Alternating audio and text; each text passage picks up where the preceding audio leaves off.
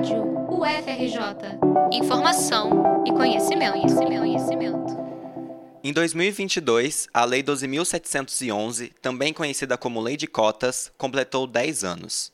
Em 2023, a Lei 10.639, que estabelece a obrigatoriedade do ensino de cultura e história afro-brasileira nas escolas, faz 20 anos. Quais os desafios que estão postos diante desses marcos? O que cabe às universidades discutir? E qual é o papel dos formuladores de políticas públicas?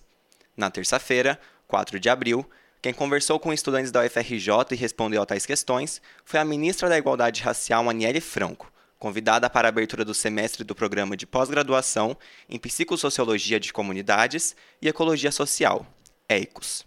O evento também contou com a participação de Ivana Bentes, pró-reitora de extensão da UFRJ, Ana Cunha, professora do Instituto de Psicologia, Kátia Walter, diretora da Escola de Educação Física, e Janete Nascimento, mestranda do programa. A lei de cotas estabelece que metade das vagas em universidades e institutos federais sejam destinadas a estudantes que fizeram ensino médio em escolas públicas. Além disso, o dispositivo garante parte das vagas para estudantes de baixa renda, pretos, pardos, indígenas, PPI, e pessoas com deficiência. Conforme o previsto, a lei deve passar por revisão, mas já se sabe que houve um crescimento significativo de estudantes PPI e da rede pública nas universidades federais na última década. Segundo o Laboratório de Estudos e Pesquisas em Educação Superior da UFRJ, o LEPES, o número de estudantes cotistas nas instituições aumentou 205% entre 2013 e 2019. Durante a aula inaugural, a ministra da Igualdade Racial comentou a importância dessa medida. A lei de cotas é a maior política reparatória desse país. É a maior. Se a gente tinha, lá no começo dos anos 2000, quase menos de 20% de alunos negros na universidade, hoje isso triplicou. Mas para isso a gente precisa manter esses jovens lá. Que foi a minha primeira conversa com o ministro Camilo Santana de Educação. Meu primeiro pedido para ele foi esse. Eu falei, Camilo, não basta a gente fortalecer a lei de cotas, a gente tem que aprimorar, a gente tem que, além de tudo, fazer com que esses alunos permaneçam. Apesar de possibilitar a entrada de pessoas de baixa renda e PPI nas universidades públicas, a lei de cotas não garante a permanência desses estudantes no espaço acadêmico. Segundo dados da Pró-Reitoria de Graduação, entre 2010 e 2019, a taxa anual média de estudantes que abandonaram seus cursos na Universidade Federal do Rio de Janeiro foi de 11% mas especificamente 12,7% no ano de 2019. A política de assistência estudantil é o que mantém nas universidades alunos cotistas, considerando que, para estudar, é preciso arcar com custos que incluem material didático, alimentação e locomoção até a faculdade. No dia 27 de março, a Reitoria e Pró-Reitoria das Políticas Estudantis definiram reajuste de 52% para o auxílio permanência, que vai passar de R$ 460 para 700 reais. Todos os demais auxílios financeiros vão ser reajustados em 20%. Com essa medida, a expectativa é que a taxa de evasão diminua e os alunos consigam completar o ensino superior. Em entrevista exclusiva para a Rádio FRJ, a ministra Aniele Franco afirmou que existem novos projetos para o aprimoramento da Lei de Cotas e da Lei 10.639. A gente tem uma secretaria voltada para políticas de ações afirmativas. A gente está fazendo um diagnóstico de toda a educação do Brasil nesse momento, porque só temos 80 dias de governo. Mas a ideia é que a gente fortaleça num plano nacional de ações afirmativas, passando pela educação, pela cultura e levar isso não só para o ministro da Educação, como todos. Então, esse vai ser um debate que a gente está puxando em breve. Agora, sim, espero que já tenha esse plano logo no primeiro semestre desse ano.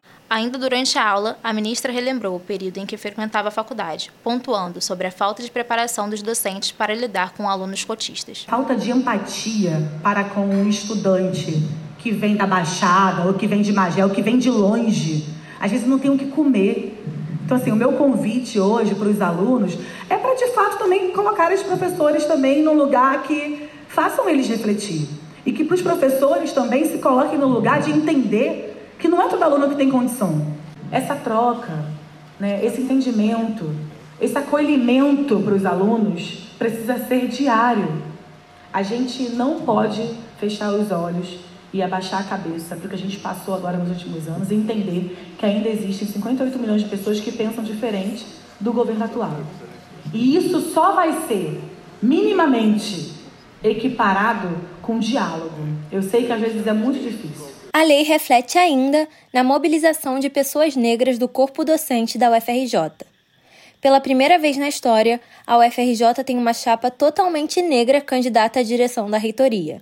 Segundo Kátia Walter, diretora da Escola de Educação Física e Desporto, representante do coletivo de docentes negras e negros da UFRJ e candidata a vice-reitora, para promover uma educação antirracista, é necessário um trabalho de educação em todos os núcleos da sociedade. Não adiantam as leis, somente as leis.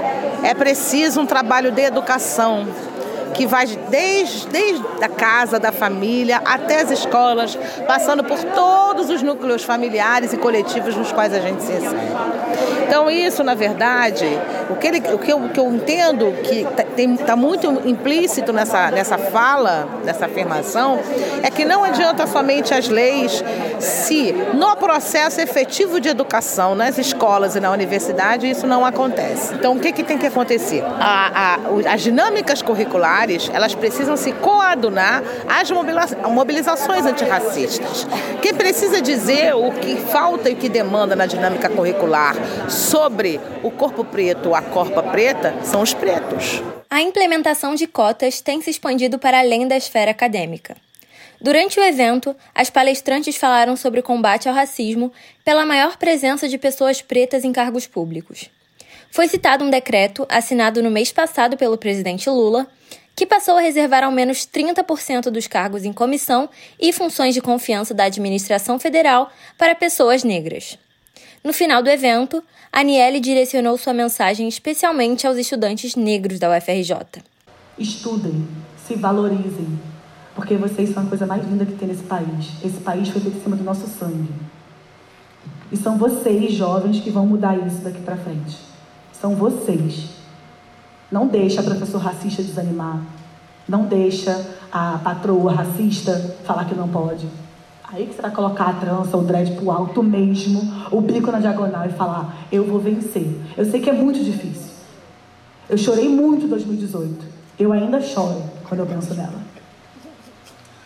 Porque eu acho que eu nunca vou entender por que, que tinha que ser a minha irmã.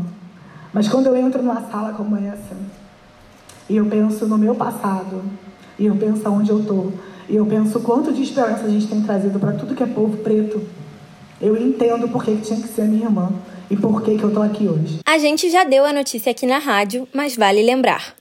As inscrições para a seleção do Programa de Auxílios da Pró-Reitoria de Políticas Estudantis, a PR7, se encerram no dia 14 de abril.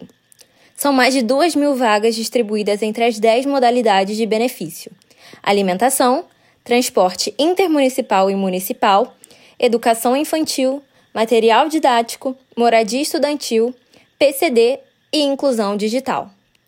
Podem participar estudantes matriculados regularmente em cursos de graduação presencial. Para se inscrever, acesse o site politicasestudantis.ufrj.br.